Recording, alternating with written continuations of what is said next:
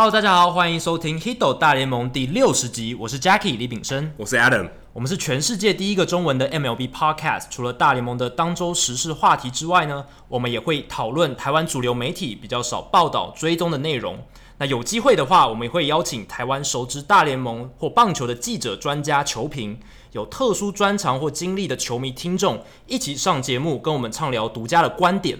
那本集呢，我们是大来宾时间，然后上一次我们有预告过了，我们来宾是曾文成曾公。那这一次，呃，曾公来我们第六十集，跟我们聊了非常多的话题，然后遍布了各个层面，有技术啦，然后有人物，铃木一朗、Pujols，还横跨了太平洋，横跨太平洋，所以内容相当精彩，大家千万不要错过。现在话不多说，马上进入我们的大来宾时间吧。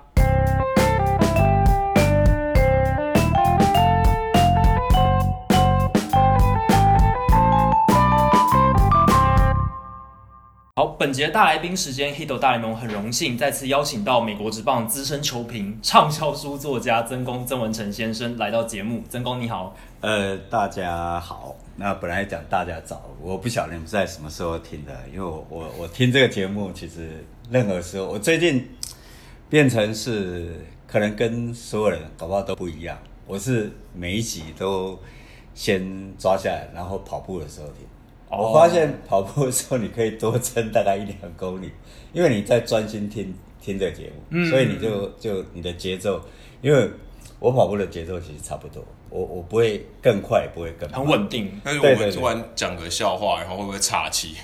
不会啊，不会，不会，不会啊。可是我觉得还蛮有意思的。我觉得跑步还不错。对对对，比如我最近听这个车老师的啊，听赵大的，就哎照我自己的节奏在在。因为跑步的时候其实蛮蛮单调的，除了听音乐以外，对，有些有人陪你聊天也不错。大部分人都选择听音乐，有些人甚至会看剧，就把那个平板放在那个跑步机上。它不一定到户外，真空应该是到户外跑。对对对对，对，对，对。那户外的话就适合听 podcast。像我一跳想说户外他还看剧太猛了。对，因为我都在健身房运动比较多。看剧可是你身体会晃动，对对，其实不好。没错没错。哦对，好像在车上然后一直晃一直晃。对对对对对，听 Hito 大联盟这样。好，谢谢。那首先，我们真的要很感谢曾公对我们节目的支持。这已经是他第三次来到我们节目了。第一次大家还记得的话是第六集，那时候曾公来聊胡志伟，但是只是很简短的。那第二次的时候，他是跟常主播这个黄金搭档一起来造访我们节目。那这是第三次，但是却是曾公第一次跟我们进行完整的个人访谈，所以而且是在这个别具意义的第六十集。对，这是我们特意安排的。其实上一次我们有预告过这一集的内容。好，所以我们这一次已经准备好要跟曾公聊个过瘾，但是一开始还有一件很重要的事，就是曾公又出新书了，我们要恭喜曾公。那这一本书是《环岛浪漫：曾文成八百公里的人生完赛》。那我们先想请曾公介绍一下这本书。呃，这本书就跟刚刚话题也有关系，是在我环岛的时候也在听这个节目，哦、我也跟 Alan 讲过，就是、很荣幸，哎，就是基本上因为就觉得。基本上我想要做这件事，并没有什么目的，也没有什么要寻找人生自我，没有那么那么伟大，就是想，因为我最早在，嗯、呃，好几年前吧，看一个爸爸带一个小孩就走环岛，我就觉得哇，那那真的很棒一件事。是，然后后来没有想要自己走，后来发现，哎，网络上我有脸书有个朋友，一个年轻人利用暑假的时候，我暑假真的非常热，他居然在毕业的时候他走了一圈，我觉得说，哎，那我对我自己的。体力跟要做完一件事情的意志力，一直还蛮有信心，是，所以我觉得，哎，我可以试试。所以其实没有什么太长久。有些人说，哎，我想做很多事情，然后可能一拖拖好几年，可是没有。我会想，然后隔年我就开始动，就只只有一年的思考时间。对对对对，然后大部分的时间花在买装备，嗯，看什么样的装备，然后。规划路线，后来跟实际走的其实差蛮远的。一开始规划，我一直很单单纯觉得，哎、欸，就走台一线啊，就这样走。中华路滴滴讲。呃，对啊，后来会发现，哎、欸，那不大一样，跟自己想象不大一样。那后来有有碰到一个师大的地理系老老师，然后在在就是一直私讯啊，然后规划一些路线。嗯、但是我觉得还还蛮棒的。好奇你用有没有用 Google Map？呃，就是你规划的路线，前天。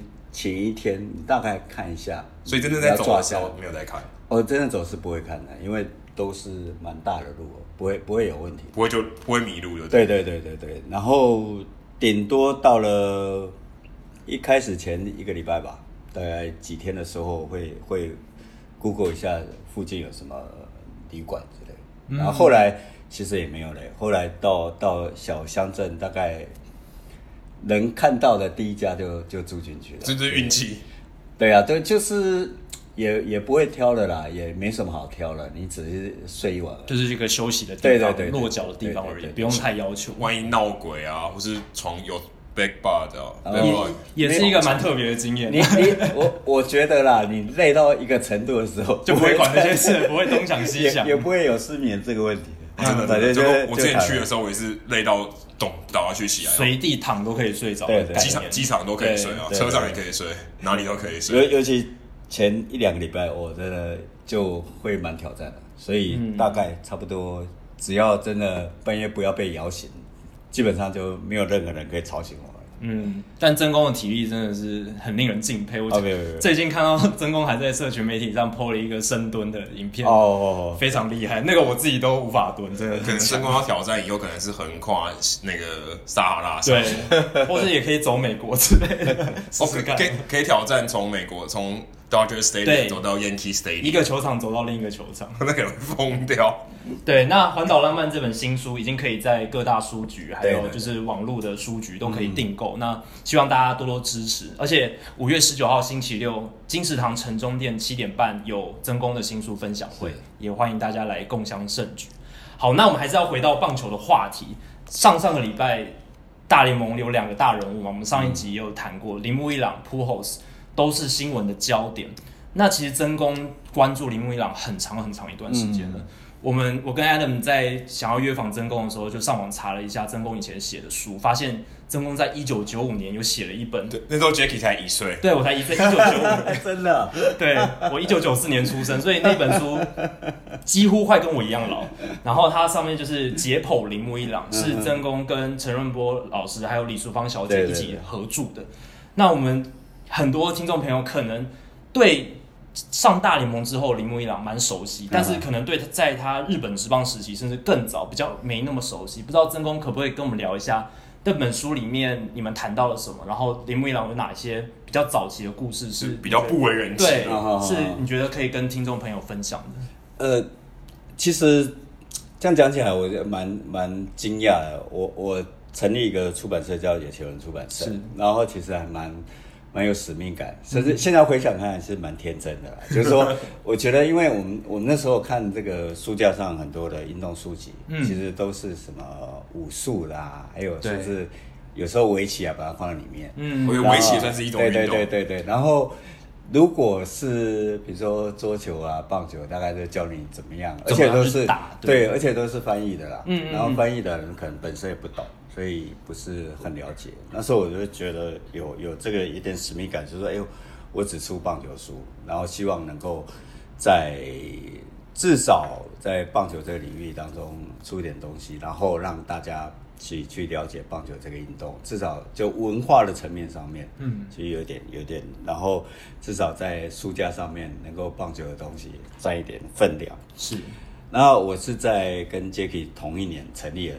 这个也就也就是一九九四年，对对对，Jacky 有多老？对，出版社缺我多老？是，所以出版社还在，Jacky 你要撑一下，出版社也要撑一下。好，OK。然后，呃，我们挑的第一本书就是《解剖铃木一郎》。嗯，但是我觉得到后来，我们我们出版社也也有一点转型了。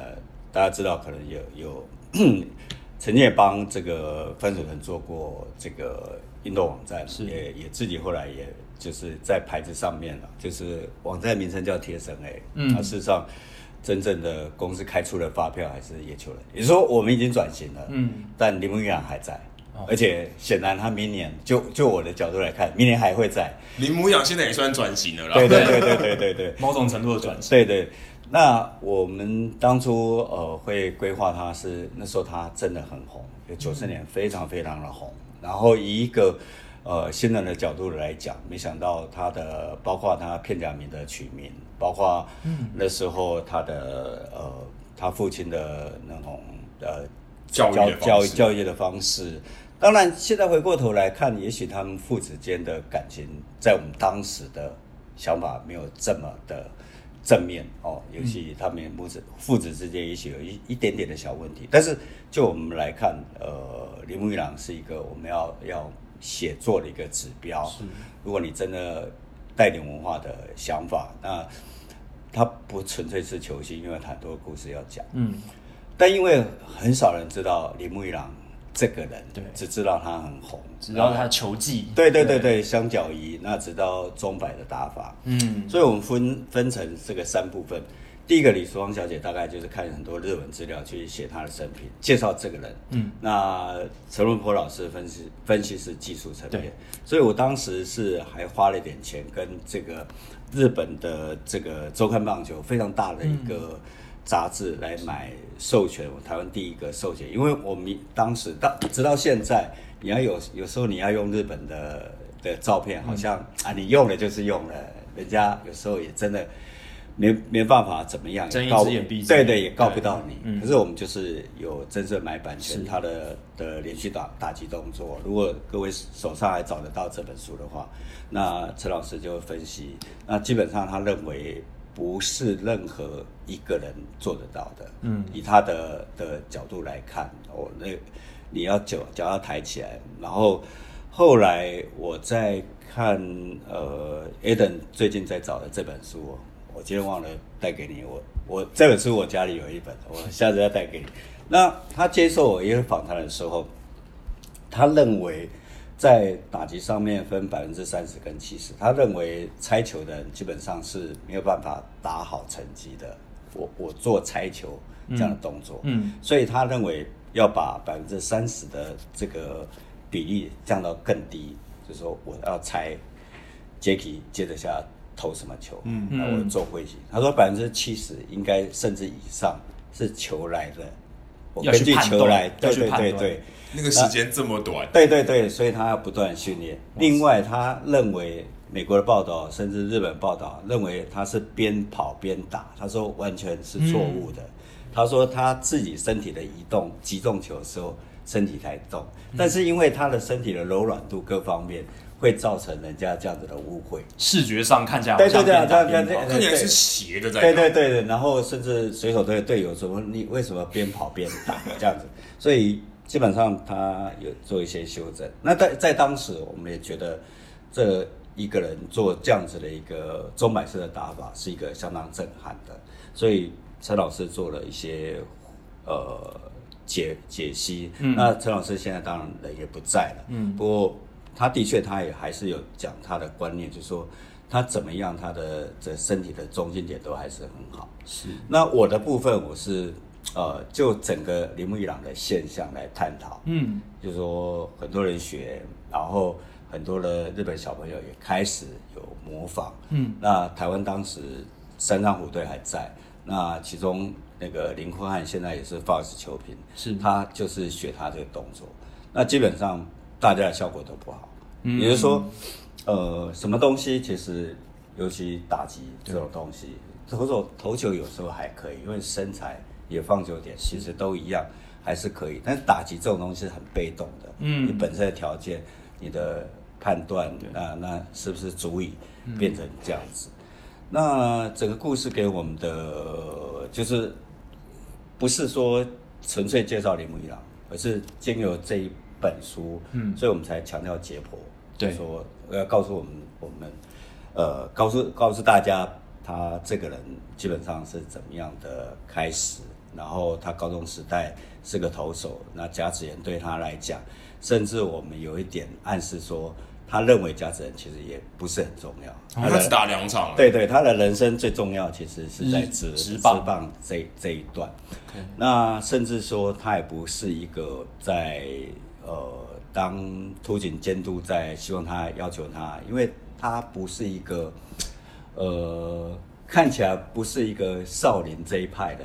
然后就有点非正宗，对对对对对，非典型，不是武当少林这一派的，所以自学，对对对，然后 自成一格，对对，这个在传统的日本的的监督手里面的就就觉得他不是一个很重要。可是他他的想法，他认为就是说，哎，他那时候非常年轻，高中毕业就二军打击。嗯，他的他认为我不要改，可是我我觉得，搞不好我活得活得比你还久。就是他有自己的坚持，他也相信他的坚持可以带给他成功。对对对，事后结果那来讲，就是说一个天才他，他他。可能就因为你改这个动作，他被埋没。他如果他听话，传统的就听监督了，不然你上不了场嘛。对对对的。可是他他宁愿这样子。这种情况好像在台湾很多投手去日职都有发生诶。对，是改了东西，改不管改投球机制，或是放球点，甚至投球姿势，就回不来，就回不来，就真的回不去。对，他原本习惯的东西被改变，然后那个大脑肌肉的记忆。对，你想说，如果是肌肉记忆的话，他应该有办法。改回去，或恢复，好像 reset 一样，好像做不，这好像就做不到，对，就是永远都没办法 reset。那个机制太复杂，所以连 reset 的机会都没有。嗯，对。所以我觉得，就像大联盟很多的奇形怪状的，那基本上他们要看结果嘛。因为美式就是让你自由发展，你能打得出来就就你就这样打。但是在日本的文化那种传统的日式球队的教育里面。就是要遵从监督，教遵从教练。这几年我比较少去去真的去探讨日本有没有做，因为大联盟做做很多的改变。因为我看甲子园很多的已经有一些变化，嗯，不再是就说，哎，大家好像同一个工厂出来的，是，他们现在做一些变化。嗯，那是不是日子他们球队当中，其实只要你能够跟你的你的型是符合的，不一定要要大家都一样。嗯，但过往真的是。有问题也改，没问题也改，是，就说也也可能也代表他某种他的权威，就说哎，我懂得一些东西，然后我要教你一些东西，就是要服从，因为球员就是要服从教练，教练觉得是对的，你就应该要去做。就像有一次这题外话，我那个养乐多野村监督那时候是野村监督带的。那时候杰克好像还没生，一定没，一定没有。野村监督在养乐多应该我还没出生。他来带队来台湾，那很有趣的。我跟他坐同步电梯，因为我对他来讲，或者对其他来讲，我也我也是外国人，其实也没有什么，我跟他有什么尊卑那种感觉。是，结果我们从五楼吧下到三楼，门一打开，养乐多的选手本来要进去，看到监督那边，每个人停住。大鞠躬，没有人敢进去，门又关起来，再往第一楼，我那个印象非常深刻。所以我在想，如果大联盟的总教在里面，大家都哎嗨嗨嗨，就就进去了。哦，没有哎，电梯一打开，所有的养乐多的球员一看到监督那边大鞠躬，没有人敢进去。这好有画面这。这个故事应该跟我们的那个 Bob Black 帮我们开门，完全是相反的极端。因为我们去春训的时候，我们拿到采访证，然后那时候 Bob Black 开门口，然后洛基队的总教练，对，他有点挡住我们的路，然后他看到我们余光看到我们，然后就哎马马上让开来，然后还帮我们开门说，哎你们你们先请这样子，嗯、就是。跟刚才真公描述的情况就是落差嘛，是非常强烈的一个对比。对啊，对啊，是我们两个小毛头。对啊，从台湾来的记者。对对对。但他们带人的方式，可能就是都都是觉得差不多，都是挺一样的感觉。说到美日的差距，其实，在伊朗最近签约，也不是一也不是最近的，三月初的时候签约的时候，那个时候 ESPN 的记者 Wright Thompson，他写了一篇文章，叫做 When Winter Never Ends，就是好像冬天，如果字面上翻译的冬天从未结束。没错。可是这个故事其实讲的是铃木一朗他的生长的过程，然后跟他现在有点嗯，不能说退化，就迈入呃球员生涯末期的一个感触，一些身心的交交对一些连接这样子。那这篇文章出来以后，我看到美国的球迷的反应是很震撼的，嗯，就他们跟刚才真宫讲一样，他们都知道李牧阳在球场上的表现，或者知道他是一个相对起来比较严肃的人，仅止于此。可是对于他以前的生长过程，他内心的世界。其实都没有太多琢磨，其实大家都不了解，因为他算是一个比较封闭的人，他不太会对媒体敞开心房去讲一些他的故事。对，虽然偶尔会跟队友有一些幽默的举动，但仅止于就是好像办公室对对对，但是他的私生活大家其实都不知道。那 Thompson 这篇文章有点有点像是帮美国的球迷揭开了神秘面纱。虽然我们有一些说我们说伊朗传说，我们好像已经知道了，对对对，就例如说他去打几练几场这种之类这种故事，在亚洲可能大家比较熟，比较了解，可是在美国其实大家可能觉得还不知道，很陌生。嗯，那除了这些他提到这些，我们可以说他小时候的故事或早期的故事，等我们有一些。可以代表铃木一朗这个人的一些小故事，可以跟大家分享，可能我们都不知道的。讲到这个，就是说，呃，也是另外一个题外话，就是肖伟瑞菲有一次来来台湾跟野猫英雄，嗯，然后他不晓得从什么地方知，因为他看到我们的高中生，包括曹景辉那些人，他惊为天人，说哪有这么厉害的高中生，而且。刚好那一批是最整齐的，林英杰、沈奕杰、许竹剑那一批太整齐、太整齐。然后 Nike 的训练营，然后大家一飙，随便都一四级起跳。我、哦、天哪，你们高中生怎么那么厉害？吃什么招怪力呢？对对。然后他才知道，哈，你们从国小就一直打，一直打，然后从来不管其他运动，然后花很多的时间。他说不可思议。所以从这个地方，其实台湾、日本其实都一样。伊朗也是花很多很多的时间，嗯，所以这个在就刚刚讲，记者也会觉得很惊讶，就是说他们我们我们亚洲这些从小打棒球人几乎都不休息，就是一直唯一一个运动，对对对对，专精在上面，对对对，也有很多人是转行，但是他还是一个运动，例如田径队变成棒球队，像林哲轩这种。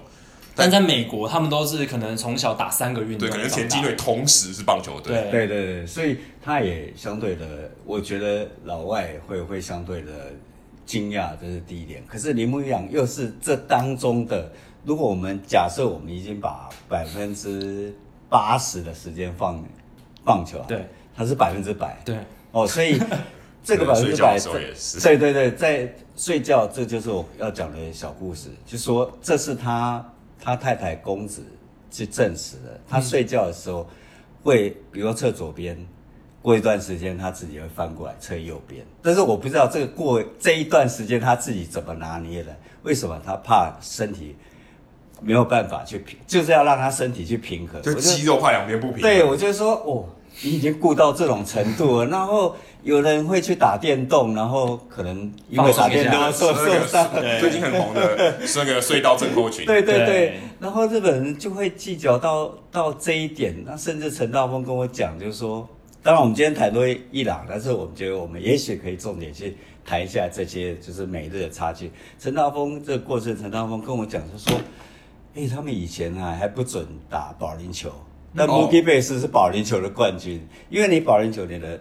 你的手背的甩会造成你手背的受伤或者不平衡，是，然后也不准抱小孩，嗯，因为少抱小孩也会造成，我这个是多么可能还有禁止穿靴子，不然脱靴子也会受伤，就是非常没为了你的你的成绩非常的没有人性的的一面呐，哈，这这个是可能的想法不太一样，包括我们也听过，呃，松板不从来不开那个。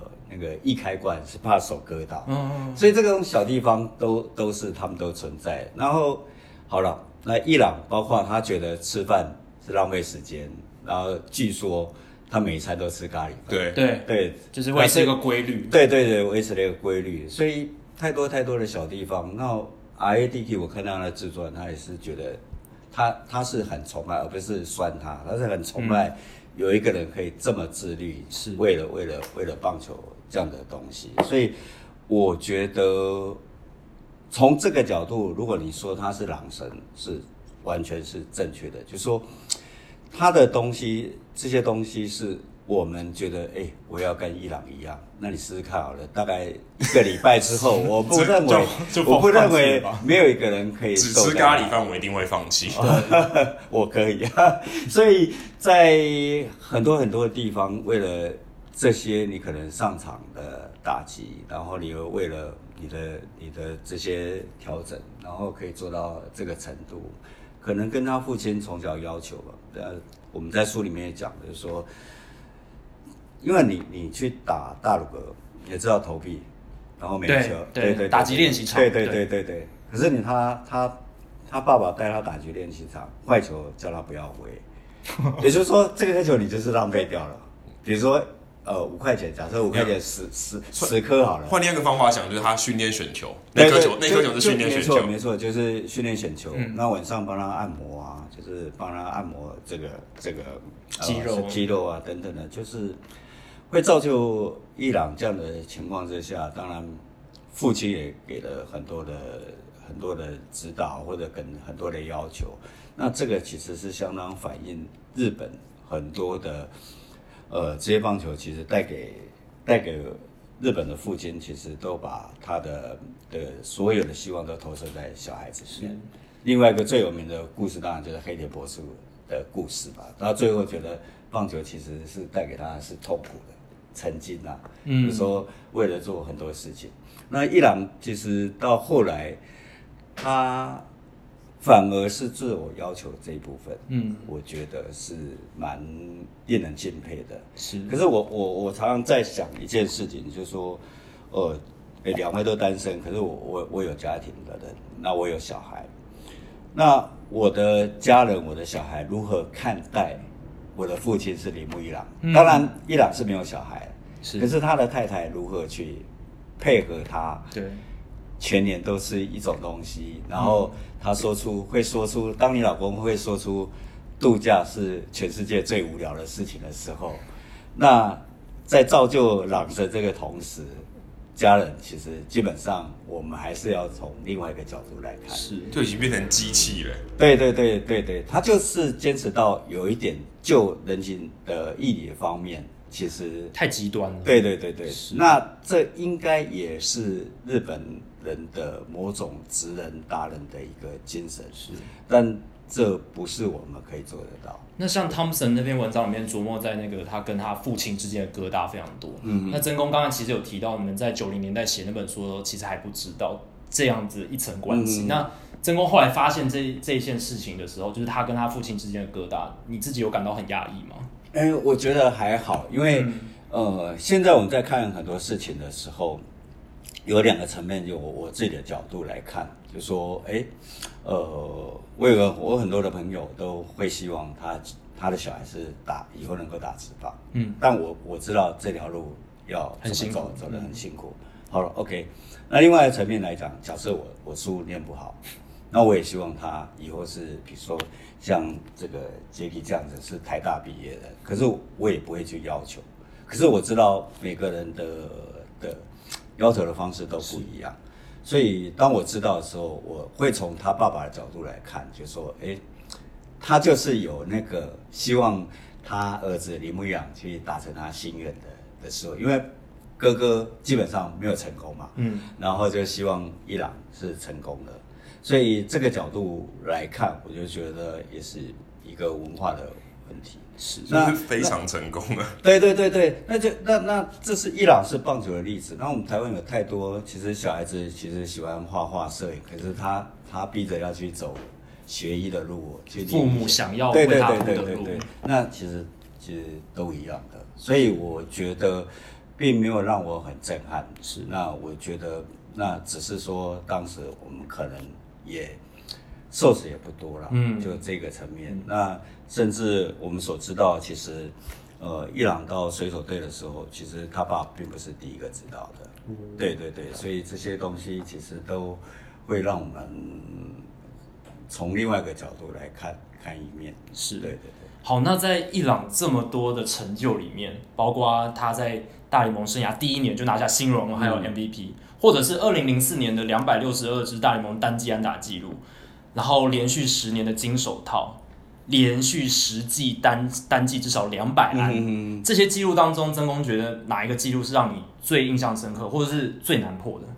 嗯，仙人网跟 MVP 同一年。嗯，我觉得这个应该是后无来者了。嗯，哦，真的太难了。你去从 Aaron Judge 身上可以，Aaron Judge 打了，已经的记录就很、哦、已经打。对对对对对对，而且主要他那个球技随手又大成功，所以我觉得有些东西配合。嗯、那另外就说他去挑战的时候。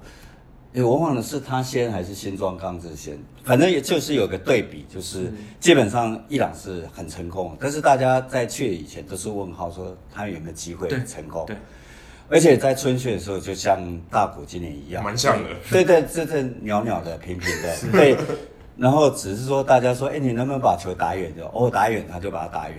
那可是他真的能够打成怎样？不知道。嗯，那既然是这样子，所以第一年让我比较。震撼，嗯，第一年真的很震撼，而且他又算起来又小小只的，所以身材不起眼。对对对，不过也有人可能会觉得他这样子新人王不纯，对不对？嗯、就跟之前松林休息的时候一样，觉得不纯。就像你现在都是探讨嘛，大股今年如果这样下去，就是稳稳的新人王了。可是他就认为你你你日本职棒是二 A 三 A，那你在那边二 A 三 A 打个五六年，对，也也这样子可以。可是我想日本职棒不会承认我自己是二 A 三 A。对对对，他他他的角度是这样子，那如果是这样子的话，那他就有资格跟你们竞争。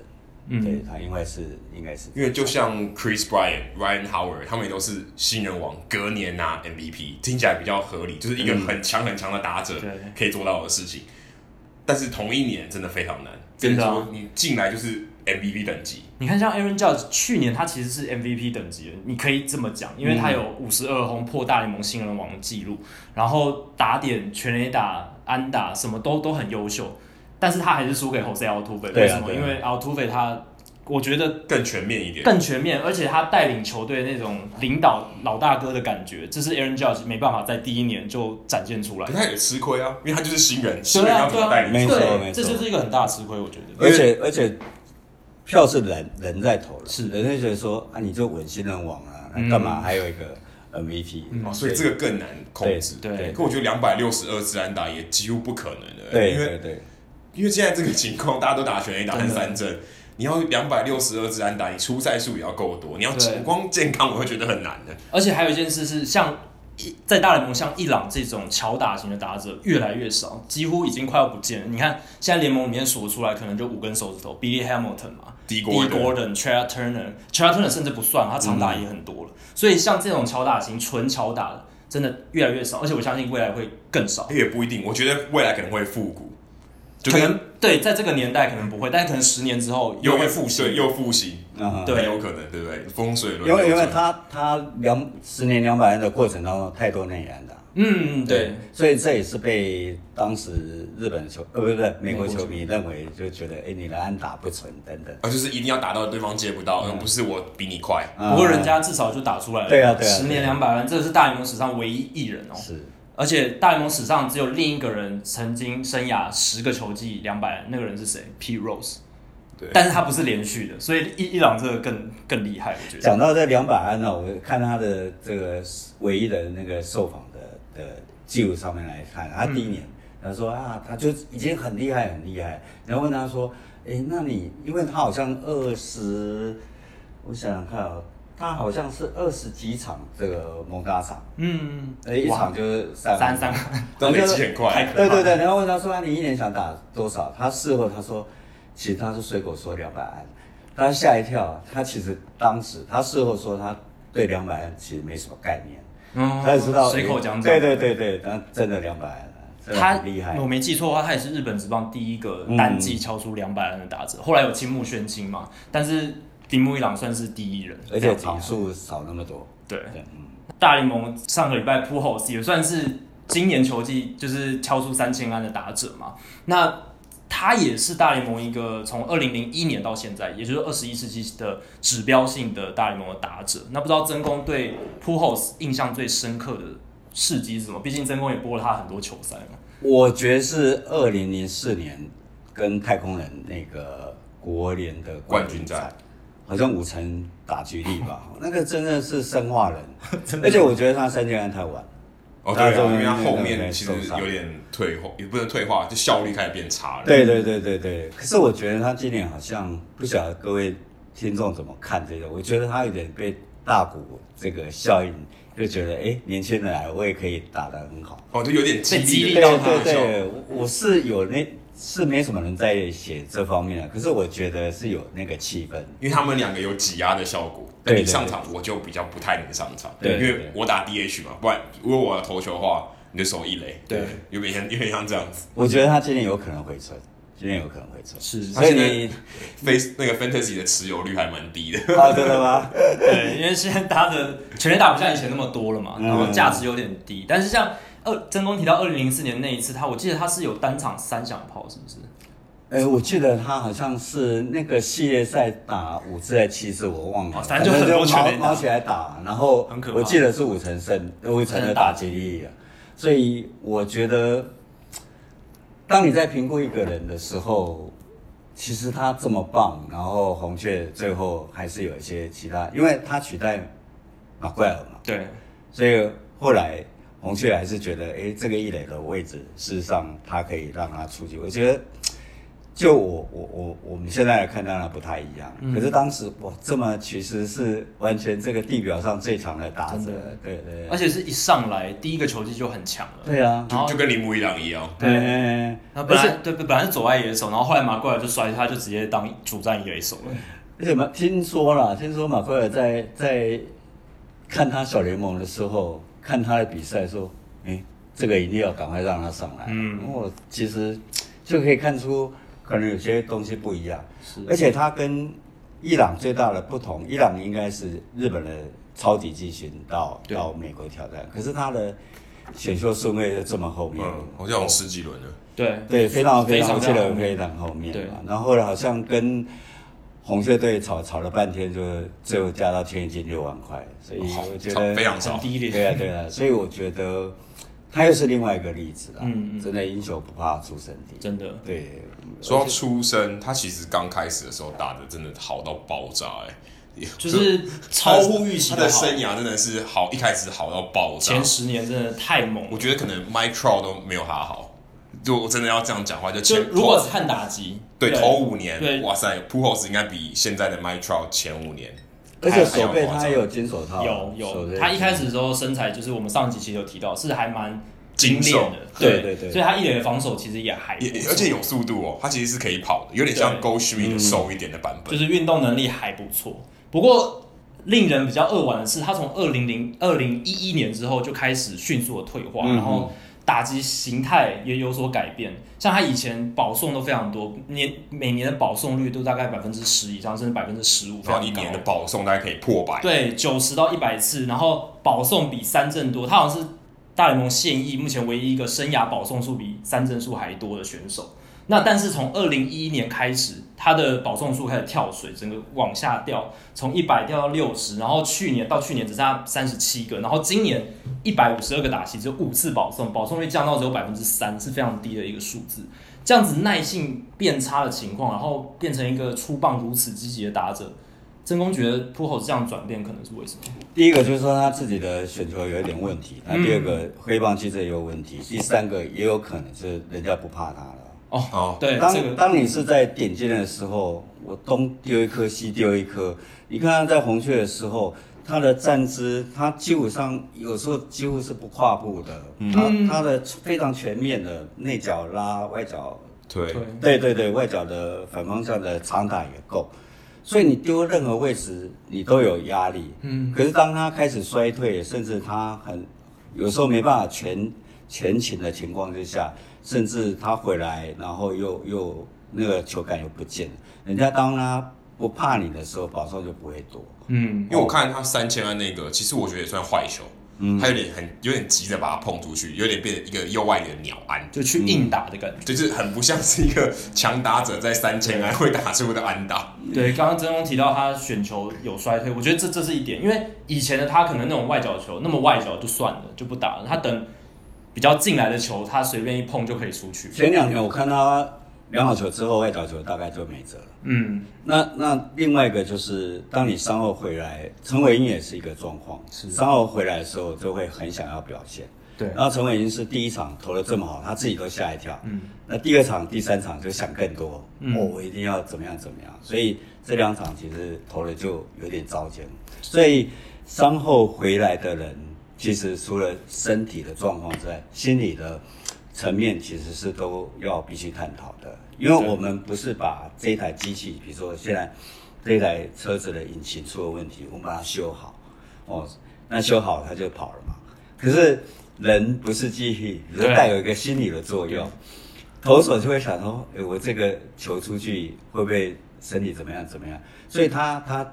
最近就会强调说，哎，至少我的身体是 OK 的，是，所以表示他在投球过程当中会不会造成再一次伤害，这些都有。但铃木铃木一朗可能就没有这个问题哦，对，他就这是积极，对对对，他就不会受伤啊，身体保养身体保养很好，这这个就是来自我们刚刚讲，他一定很多的地方是甚至我们没有谈过的，对，就是说很多细节的地方。搞不好他刚刚讲的睡觉的事情，我们觉得不可思议。我睡就睡，我好容易睡着，我还管他翻哪一边。可是他他很在意，他搞不好就是他养生的地方，甚至说不定是心理层面。比如说他的球棒一开始据说在水手队的时候，他球棒放在那个板凳后面，然后被碰倒，他心里都不太舒服。然后他再把它扶正，结果教练看到这个动作，用个纸牌子把它放在那边，然后写伊朗的，后来自己去做做一个，对，类似这种东西，他可能身心方面，他都要到到达一个好像平衡。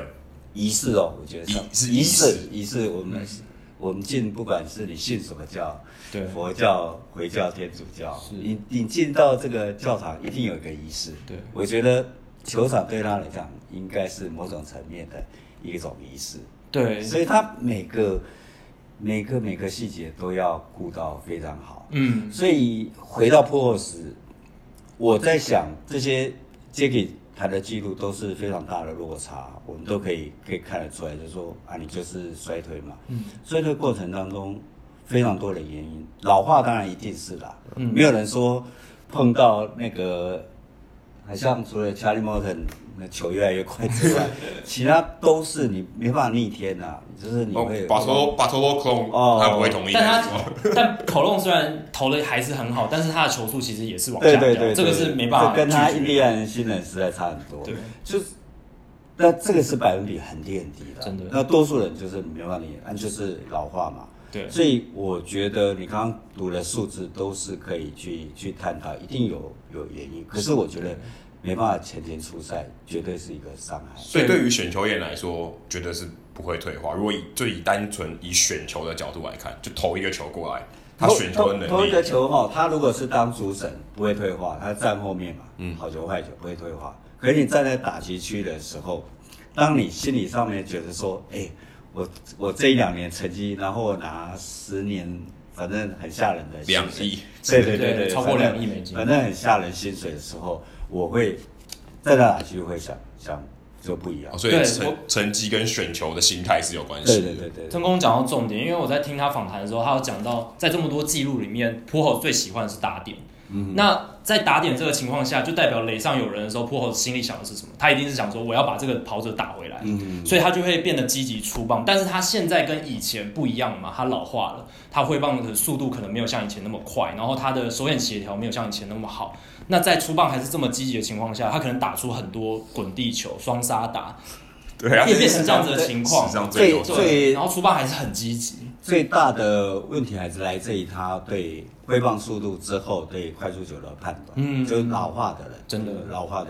就是说王贞治一个蛮有趣的故事，就是说，比如说王贞治打第三棒，Jackie 打打第二棒，Jackie Robinson 吗？是不是？好，Ed 好了，没有，然后然后。就 Ed 没三振，然后王贞治说问他说：“哎、欸，投手球快不快？”然后那个 Ed 就说：“还好、哦，虽然被三振，还好啊。”还好。然后王贞治上去，砰，一个球进来。王贞治说：“那我该退休了，因为他觉得球好快。”就这个相对的概念。对对对。当你今天觉得别人别人觉得还好球，你觉得很快，对对对，就差不多退休了。那我该退休了。这是我听过王贞治的一个蛮有趣的事情的。因为我其实蛮好奇，因为我们看球大概十来年，可是我们看到很多球员，尤其我印象最深就是 Andrew Jones，嗯，他突然好像着魔，好像玩怪物，好像电影怪物奇兵一样，他突然就不会打球。零八年的时候转到道奇，就突然变得好像球技尽失。可是你刚才可以归咎于年纪，因为他刚好可能三十一二岁，但是不是应该一个该退化的年纪，但是他就是突然就退化。可是有趣的是，Pujols 跟铃木一样，如果我们严格来说，他从二零一一年开始退化，退化到今年也将近七六七年的时间，这段时间其实蛮长的，很长。因为大部分的人生涯平均都还不到六年。是。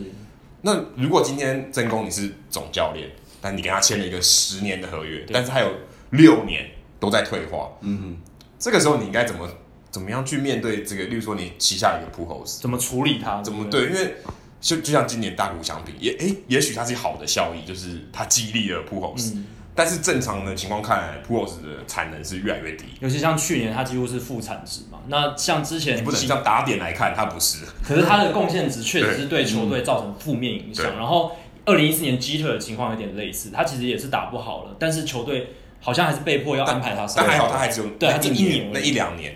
但是 Pujols 很长，铃木一朗严格来讲起来也蛮长，对，就是他到洋基队、到马林鱼队的时候，其实他已经，我们必须承认他已经不是球队的主力。虽然铃木一朗的薪水当然跟 Pujols 那个时候已经不能比，可是你如果是一个总，呃，不能说总教练，总管，当你在你签了这么长的合约，你会怎么样看 Pujols？尤尤其前朝留下来的。对，哦对对对对，尤其前朝。那那其实这个九月底，我个人啊蛮喜欢这个教练。那九月底前面几年，其实就碰到这个问题，就是那些大佬都还在症状。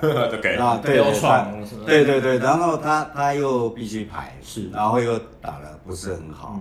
那也许球迷想要看球星，嗯，那他和他合约又大，嗯，然后所以这的确是有他的困难，所以。总教练的确不好当，嗯，在在这样的情况之下，嗯，他就摆在这边，所以当你到签长约啊什么，其实都要通盘的考虑。我觉得那个非常非常的难啊。那如果以总管的角度，就是假设你是 Billy Eppler，就是现在天使队的总管，其实我们也可以这样说，就是如果我觉得 Pujols 真的不行了，我就不要让他上场就好，或者是跟铃木一朗一样，你就转任打击教练。然后好像也是一个呃解脱的方式，对，权宜之计。可是他还是让他继续打。对，有有些人是这样子想法，就是说，第一个你你让他打，那他是不是在休息区有很好的效应？有的人不好的效应，那就干脆冰起来。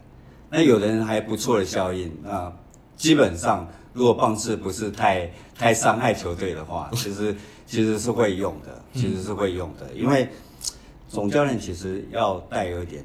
政治的考量，嗯，这一定要的，这是不好当哎。对对对，你每一个山头也好，每一个真的，我是讲真的，每个山头，每个都是要面面俱到，是，然后媒体的应对等等的。所以，如果从就技术层面来来讲，总教练其实好当，可是真正大联盟的总教练为什么找你？为什么要 interview？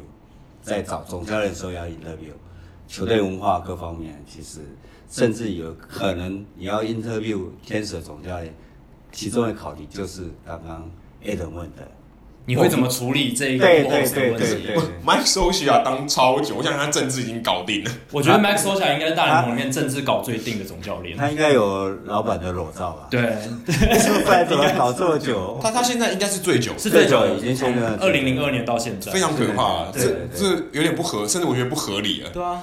就是他天使队已经打没有打的很好，坦白说，对，他不是一个战绩一直顶尖，不是说洋基队中一直都是顶尖，一直打进季后赛的球队，但是他做的这么稳，就今天早上暴龙队的总教练拿到东区冠军，但被 fire 了，嗯，只是因为他们季后赛输掉，就马上被 fire，就跟 John Farrell 有点类似，但是对，我我有点我有点不太国民队一样，真的，像 Scioscia 他当大联盟总教练的那第一年，是我还在念小一的时候。你看，我现在都已经念到硕士二年级，他还在是总教练。他他应该是跟老板关系很好，关系很好。对对，对，因为之前他跟 Jerry Depoto 有竞争，他也是把 Depoto 斗到了斗到了水手。对对，嗯，所以搞不好大谷也是因为觉得政治不知道是不是这样了，政治安定，这才是政治相对稳定的一个地方。一定有他，比如说各位听众在在在听的时候，你一定有你支持的球队。是你回想到你现在总教练什么心？之前什么心？每个总教练都有他的心，包括我们狮子职棒队都有各自的心。嗯，就是说他一定有他他自己的想法，可是他有些想法不是他自己的。有一阵子不是说 Billy Beane 是事实上当运动家的总教练，其实有时候不是真正操盘不是他。对，电影里面有演。对对对对，所以呃，刚刚 Allen 的的问题其实有一点点无解，就是说、嗯、呃。当你手头上有有这么一个大的球星，你很难不让他上去，真的很非常难不让他上去。当然也有那种我宁愿认赔杀出，然后我要清一个二十五人名单，有有有。Era Era 就是这样。对，有有这样的例子。可是那个都到已经 Era 已经自己那一段时间玩臭了，然后有一点名义就是说，哎，我的就把你弄掉。因为他的 Era 会这有点离题，但 Era 那个退休。跟铃木养这个转任特助，其实我觉得都是算是有创意，而且非常不寻常。类似，因为他在季中，嗯，他不是说他受伤，然后说我不打，我退休。像以前都很突然，以前 Gray Sheffield 好像在老虎还，我记得合约还蛮蛮大的，嗯，他就把它清掉，嗯，所以每个人操作的手法都不太一样。对，像张刚中刚刚提到比较难的点。像是费城人以前 Ryan Howard，对对对，他已经真的有好几年都打不好，但是费城人还是那个两年薪两千五百万，你就是要把它摆到场上，有时候真的没办法。他的上牌比普鲁斯还大，真的。所以你在在签长约在交易的时候，你要考虑到有一天是这样。真的，现在签约，所以现在为什么说大联盟总管越来越精明？可能就是因为这些潜力实在太惨痛，然后现在大家怎么样预防是最好的，怎么样的解决办法是最好，就是在签之前，像真宫讲，全部通盘考虑好再签。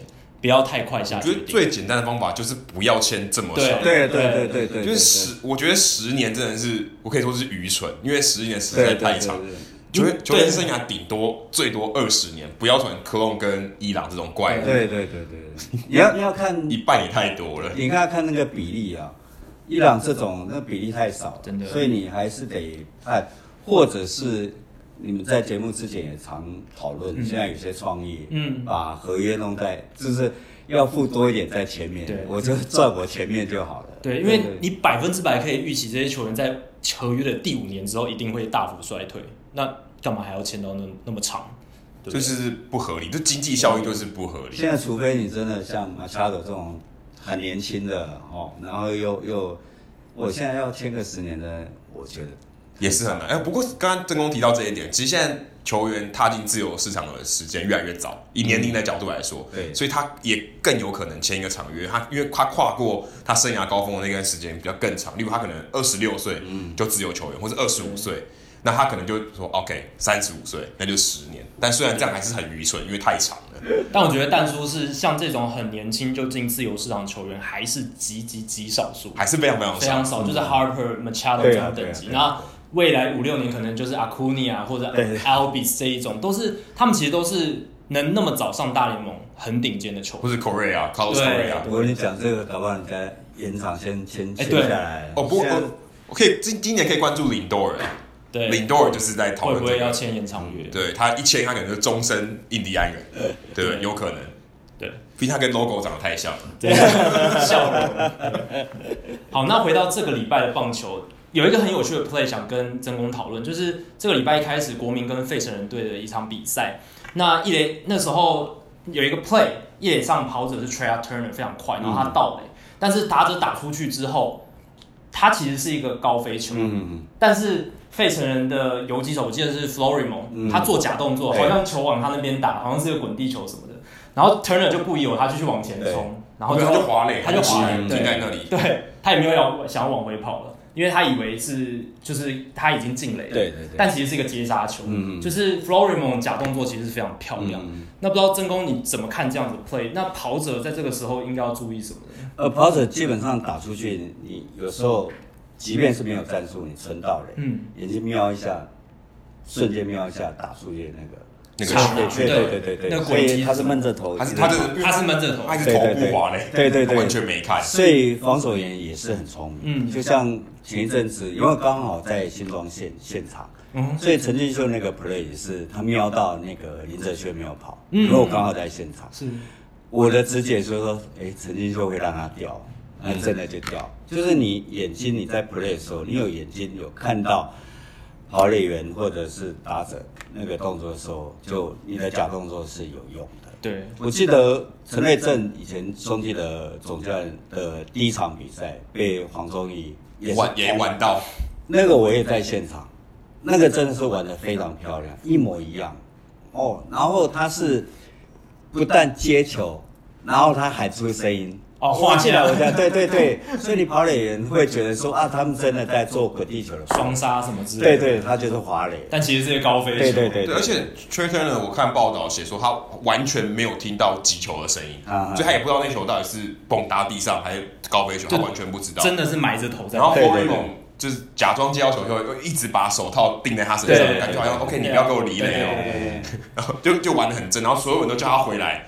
他不回来，真的，他 就是死在二垒旁边。就是棒球的艺术，对对对对，棒球各种假动作都有，嗯、所以为什么又讲到小联盟是，他要让你比赛到非常多非常多的一个变成一个经验，经验的累积，这样你马上及时反应。像我们可能一般人在那种 play 的情况下，不会像 Florimon 一样知道要做假动作，因为那个，因为因为我们一般看我们在打球的时候，你会知道说现在几人出局，几人有人，你会有一个 case。然后你会去准备，对，可是这种东西你没办法准备，就是我觉得是很快的反应，就是代表你的经验累积要很足够。嗯，以前都是比较打带跑的时候，打者会呃跑者会看一下。嗯，那如果你存到垒，其实还是瞄一下会会比较好。但这还真的蛮少见的。对对，他他的本身到底成次数多，然后对自己的速度很有自信，所以有些可能疏忽掉了。嗯，说一个更不寻常的，最近台湾跟大联盟都有，也不是说大联盟，小联盟刚好跟台湾都有关。就是兄弟象队最近也假性先发，还玩了好几次，这个话题很热，都有成功。然后好好好巧不巧，胡志伟他在休息了十五天都没有在大联盟登板嘛，他就被 call up 以后，可是他都一直没有上场。回去以后，他第一场就就上了，但只让他投一局，但是他是先发哦，投一局，嗯那他投的坦白说也不好。可是我不知道这种假性先发的调度到底是背后的哲学，就教练说 OK，你明明先发投手，或是你是后援投手。我让你第一个登板上去解决投三棒打者，这个的背后的哲学到底是一个什么样的？他的目的到底是什么？而且又后来又会换一个真的先真的先发来上场，然后让他继续投大概四到五局。其实我觉得这跟牛棚日也不太一样，像光芒队有牛棚日嘛，他们有一有一个比方接力赛，对，有有一天就是接力赛，一个投手投两三局，两三局，两三局，但。我觉得假性先发比较像是，就是让真的纯后援投手投个一局两局，然后就就好，好像是说什么跑最快的人先跑第一棒，对对对，后面的人跑跑三圈，两三百，对对对之类的。呃，我觉得我我史奈德的最近接受访问我都有看，但是比较场面化了，老实说，就说啊，我们也沟通过啊，然后如果球员不愿意，呃，我们也可以改回来。哪个球员不愿意？会会敢说我不愿意？就让老板跟你直言说啊，你们可以随时都可以休息。就你给我六点，你给我六点来上班，对对排早班。对对对。那我觉得是一个特效药啦，就是说战绩不理想，他们尝试做这样的想法。那好用就继续用。嗯那我们台湾球迷当然主要也是，哎，只要赢，那基本上就会说啊。成功，这个方法是计策。对对对对，那当然不是长久之计。是第一个，就是说最简单的说，如果这样，因为美国跟日本也有很多呃牛棚很烂的，嗯嗯，上去轮流放火的，对，但是他们也没这样用。这第一个就是大家比较好调整，嗯，这我觉得最重要的。作息，对对对。那你会觉得，我我个人看法会觉得，就是说，至少在我们录音这时候，呃，礼拜六。那兄弟这一招都用的不错，那会觉得说，哎，那这几个，比如说，呃，这几个本土投手，那为什么他在中继的投不好，会到先发就会变得这么厉害？是因为我个人判断是，对方太急的前两局就把你打爆，因为就是说，哦，你你等一下第三局一定换羊头啊，我得赶快前两局要打爆，越急越打得不好，但是。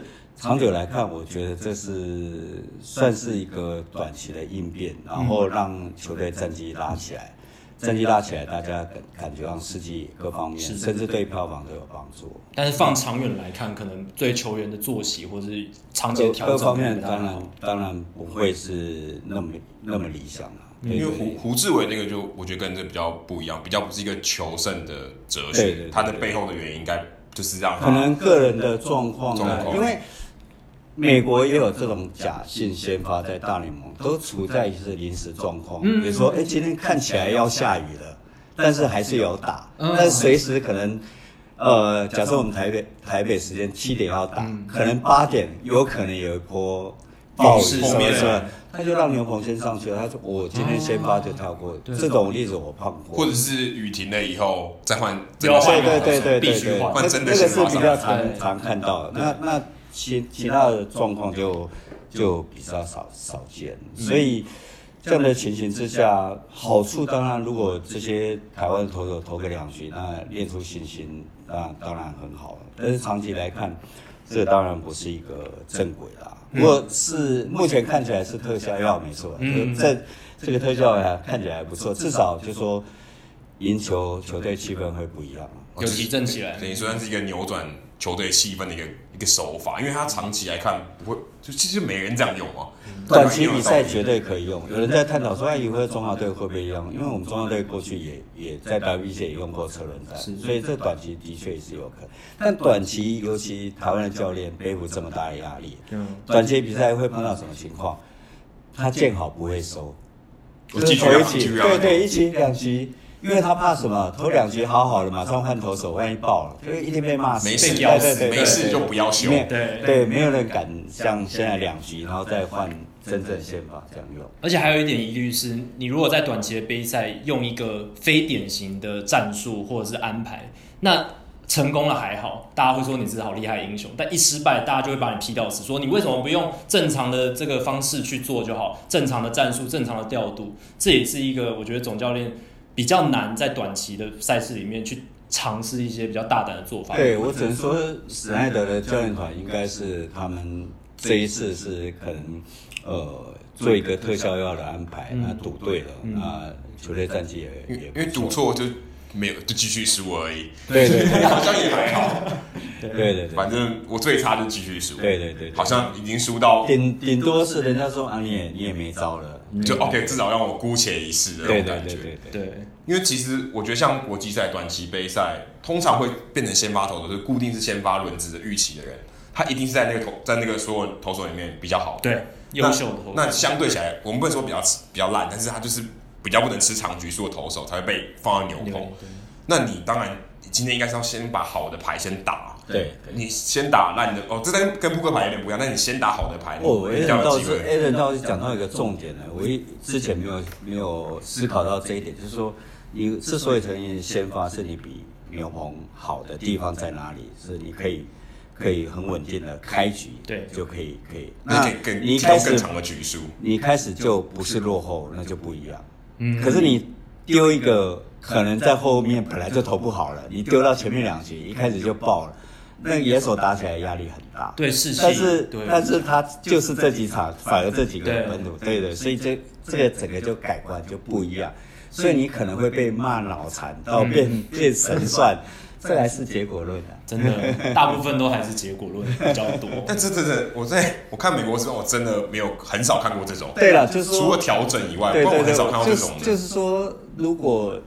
这一套因为已经一边发展六十几年，发展一百多年了。如果这一套是好用，应该是有人早就有人用。嗯，这也是一个可以理论的方式。就是如果是一个可行的方法，应该早就有人行之有年了。球球这么多球队烂的牛棚一大堆啊，也是没有人这样用。就是表示长期来看，就是说好的投手先去投个五六局是正常。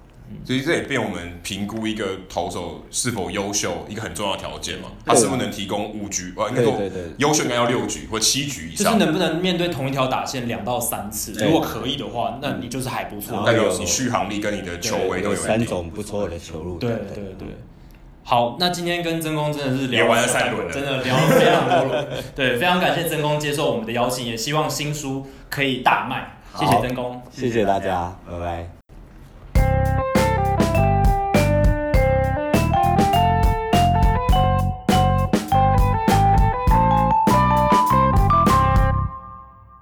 接下来进行本周的人物我来讲单元，Adam 今天要介绍哪一位人物呢？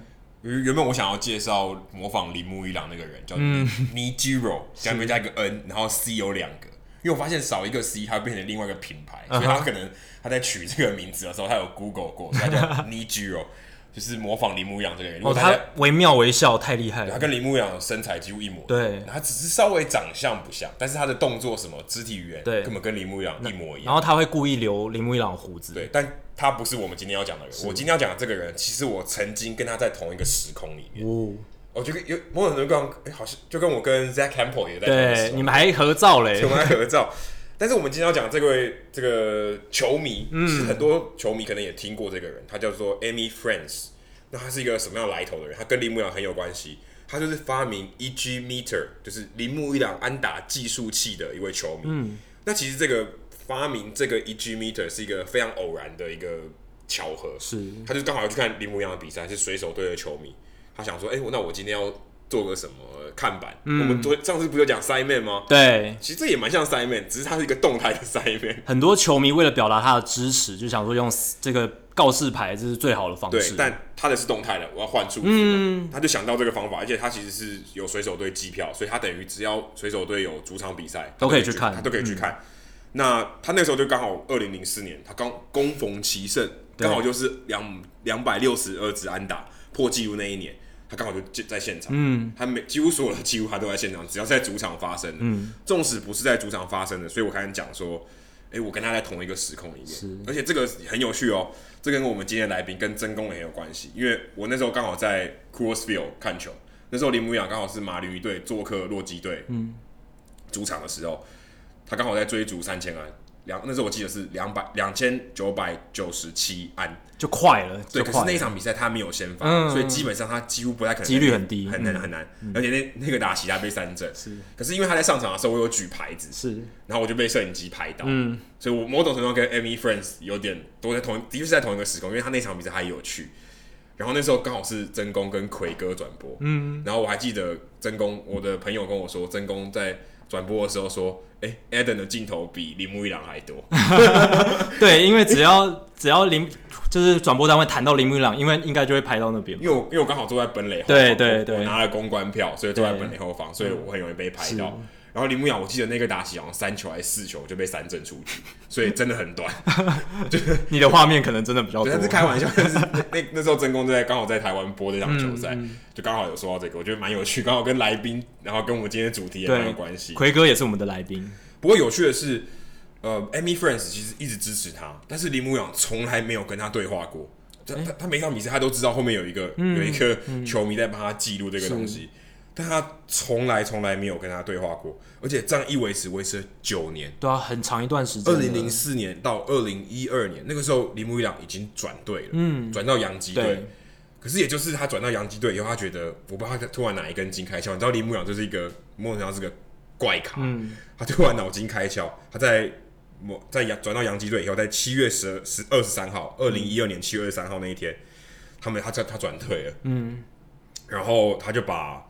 他的球具送给了，他就签名了，应该不说球具，球具是后来的事情。他就在他的那个记分板、记分计数板上面签了他的名字，跟他聊天，就在场边跟他聊天。他那个 Amy Friends 从来没有想到会有这一天发生，因为已经过了九年，好感人、哦。然后单恋，对，然后有一天那个你喜欢的人，他突然对你讲话，还送你一堆东西。对，然后后来每个每一年他都送他东西，送他球棒，哦、送他护腕，送他手套，就寄信给他，还写信给他。然后跟他说，非常感谢你长时间来对我的支持。所以从这个例子也可以看到，铃木一朗其实他是一个很有温度的人。对，就是嗯，他心里还是有一块柔软的地方。真的，真的。另外，我觉得还有很有趣的地方，Amy Friends 做了一个非常棒的桥接，因为 Pujols 在打三千安的时候，也刚好在水手队上，是是所以他也做了一个 Pujols meter，哇，就是 Pujols 计数器，刚好也是三千，他就刚好也不知道什么。回收利用啊，就是它的样板是一样的，对，样板是同一个，他就是把 EG 改成 Pujols，改成 Pujols，所以刚好他在现场就改成 Pujols meter，嗯，就很有趣，就刚好横跨我们的主题，感谢 Amy Friends 真的。做这个东西，真的，所以这个球迷很有趣，台湾的媒体有一些有报道他，因为铃木一朗的关系。那如果你今天有机会去水手队主场，哎、欸，你可以找找看，说不定就会遇到他，说不定。可是我有点怀疑他会不会拿一 G meter，因为铃木一朗至少今年不会再上场，按照现在的方式，所以可能现在要找到 Amy 很困难，你要认得他的脸，而不是认牌子。对，而且三千啊，好像下一个应该是 Miguel Cabrera，但是还很久，还有一阵子，还好像两千三百多。对，就还有一阵子啊，不会是今年，不会是今年。那 Amy Friends 这个牌子三千，但是它是数字是换的啦，但是不是只有三千这个数字。但是你要找到下一个它会出现三千安的机机会，就会比较久一点。嗯嗯。啊，那今天数据单元，哎，不是铃木一朗。我们这一集已经我觉得聊了太多铃木一朗跟 Pujols，然后上一上一集其实呃铃木一朗跟 Pujols 的数据我们有带到了。那这一集我就想说，我们换个心情，换个口味来聊一些不同的有趣的数据。大联盟史上从一八七一年至今，生涯累积至少一百局的两千七百多位投手中，谁是防御率最低的？这个我觉得非常有趣，因为大家绝对意想不到。大家可能会猜终结者什么 Kimbrel 对 Rivera、Jensen 之类的嘛。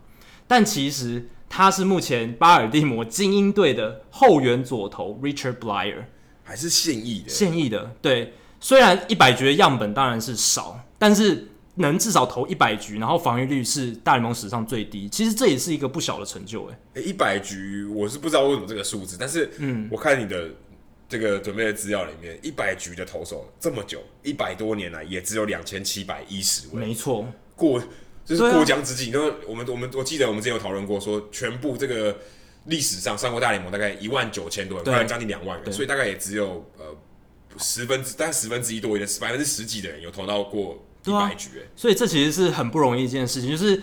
呃，大部分的投手真的是如过江之鲫，他可能投个一两局、三十几局就拜拜了，就没有再继续大联盟发光发热的机会。所以基本上你能投到一百局，代表你有一定的水准可以留在这个联盟。说至少投完一季，对，至少投完一季。你先发因为破，如果是一季都投先发，你会破一百。那后援投手可能要两三年，对。对所以 Richard Bleier 他这是他大联盟的第三年，那代表他已经生存了到第三个球季，也是一个不小的成就。那他在这呃，他到大联盟到现在是。超过一百零呃一百局一百零九局的投球防御率一点六五是史上最低的。然后他二零一六年跟着洋基队上大联盟，那时候防御率一点九六。去年在精英队被交易到精英一点九九。今年到现在十七场出赛二十二点二局投球防御率零点四，哇塞，这蛮可怕的。这还蛮还蛮不可思议的吧？就是你看这三年的数字，因为我们常常讲后援投手他其实表现起伏非常不定，因为而且他的防御率是很容易。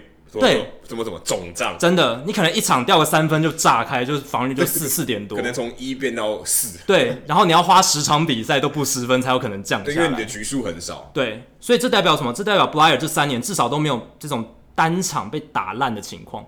而且很有趣的是哦，大家会想说防御率这么低，他应该是像 Kimbrel 这样，或者是 Josh Hader 高三振高三振高三振率，然后打者拿他没辙的吧，并不是 Richard Bleier 他的三振率百分之。十一点一是在我刚刚提到这两千七百一十位投手前一百名里面的第三低，就是他的三振率非常非常低，尤其在这个世代更显得低，因为这个世代大家的三振率都明显提高，而且你又是终结者，你更高，像 Kimbrel 是两两个就有一个被三振，对，他的 K 九值是双位数的嘛，那像 Bleier 他的 K 九值第一年五点一，第二年三点七。第三年就是今年四而已，就代表他每九局大概三振三到五个人。王建民还低，对，就是差不多王建民的水准了。所以这是非常非常低的数字。那 Bleier 到底靠什么成功的？大家会很好奇。其实反过来讲，就是他很会制造滚地球，他是一个极端型的滚地球投手，是投保龄球的。没错，他的保他他的这个滚地球率呢，目前是百分之六十四点五。那这是二零零二年至今第七名，全大联盟第七名，最高的。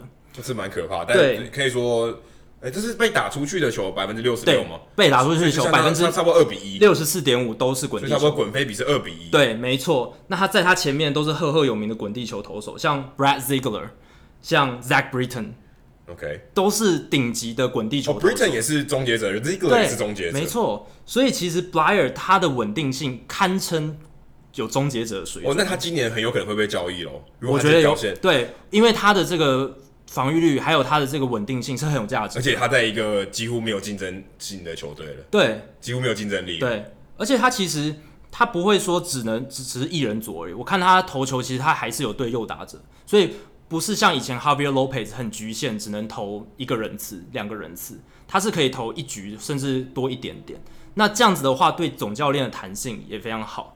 那 Bleier 他的球种的话，主要就是靠他的 sinker，百分之五十八点六都是 sinker 伸卡球。那他今年加了一个，应该说去年开始加了一个卡特球，效果蛮好的。今年他卡特球使用比例是百分之二十六点六，那这一颗卡特球被打进去只有一成六七。所以我觉得他不仅是很会制造滚地球，那这个卡特球也帮助了他混淆打者，导致他可以缴出这么低的防御率。有有点像 Rivera 吧。球棒打断，球棒打断，基本上除非你是 Bryce Harper，不然你应该是滚地球比较多。没错，而且还有一点很有趣的是，Bleier 球速非常慢，他的 Sinker 深卡球均速只有八十七点七英里，呃，真的很慢。对，这是最令人不可思议的地方，因为你会想说，好，那既然他不会三振，那至少他投滚地球要很快吧，对不对？他投的那个深卡球、二缝线球应该要很快吧？像是红雀队的 Jordan Hicks，Jordan Hicks 他球速非常快，但是他。其实三三三振不好，他控不准啊。对，他控不准，然后他的三振率不高，但是他滚地球率很好。对，不过 Bleier 他最厉害的就是他不仅不会三振人，他的滚地球的这个制造滚地球的球路声卡球速度也不快。这个真的蛮反趋势，真的很反趋势。所以我在看到这个数据的时候，才会觉得哇，这个太有趣了，一定要拿出来跟大家分享。这个、Richard Bleier，说真的，这个名字我没有特别注意，真的，我看精英队比赛我就看过去，对，你就会觉得他就是牛棚里面的一个投手而已。就是可以说，可以可以可可能是今年的 Brad Hand，对，就是突然有点不像异军突起的一个后援投手，然后可能会被在交易的市场里面。被大肆炒作，尤其精英队现在，我想他已经在准备要卖东西了。我觉得一定是因为精英队现在的战绩应该是他们队史数一数二烂的，这个开季到现在胜率应该只到两成三成而已，非常可怕。那在这样的情况下，他们一定要换血嘛？那能换血的球员基本上就是 Machado 啊，Jonathan Schoop 啊，然后。像 Bleier 这种还有一点交易价值的，而且我觉得后援投手其实他一年行情比较多，对，就他一年很好，那我在这个时候一定要逢高卖出，因为我留他明年，例如像 Brayhand，今年就没那么好，真的。哎，我在他最高峰的时候我卖掉，我还多少可以换点东西啊？因为我基本上我我没有用什么东西拿到它。而且要注意哦，Bleier 已经三十一岁了，他是二十九岁才上大。没关系，我季季后赛用他一年足够了。所以我的意思是说，精英队更要在这个时候趁这个高点把它卖出去。就是看哪一队要买。没错。就如果今天也需要一人左，或是对我需要一个中继稳的中继，蛮有可能，都还不错。有有可能加入同区的洋基队。哎，洋基队现在回回国洋基，洋基现在也没有一人左吗？好，Chasen Shreve 不算，Chasen Shreve 他都他中继了，对右投也会上来，右右打也会上来对付，所以，但是我觉得，我觉得牛棚里面的左投不嫌多啦，不嫌多，对，能加一个是一个，跟我们听听我们节目也不嫌多，真的。如果大家喜欢我们节目的话呢，欢迎加入 Hito 大联盟在 Facebook 的社团 Hito 大联盟讨论区，H I T O 大联盟讨论区。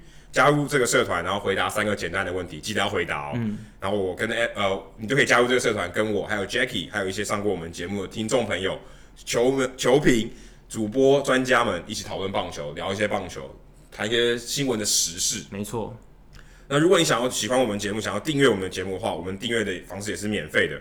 无论你用的是电脑、手机、平板，作业系统是 iOS 还是 Android，都可以订阅。你可以上我们的官网 hitomlb.com，h i t o m l b.com，上面有详尽的订阅解说方式。另外，也希望大家到 iTunes 的 Podcast 专区，在 Hito 大联盟的页面底下给我们评分和留言，让那些还没有听过 Hito 大联盟的朋友能够更快速了解我们的内容和特色。然后今天的节目内容就到这里，谢谢，拜拜，拜拜。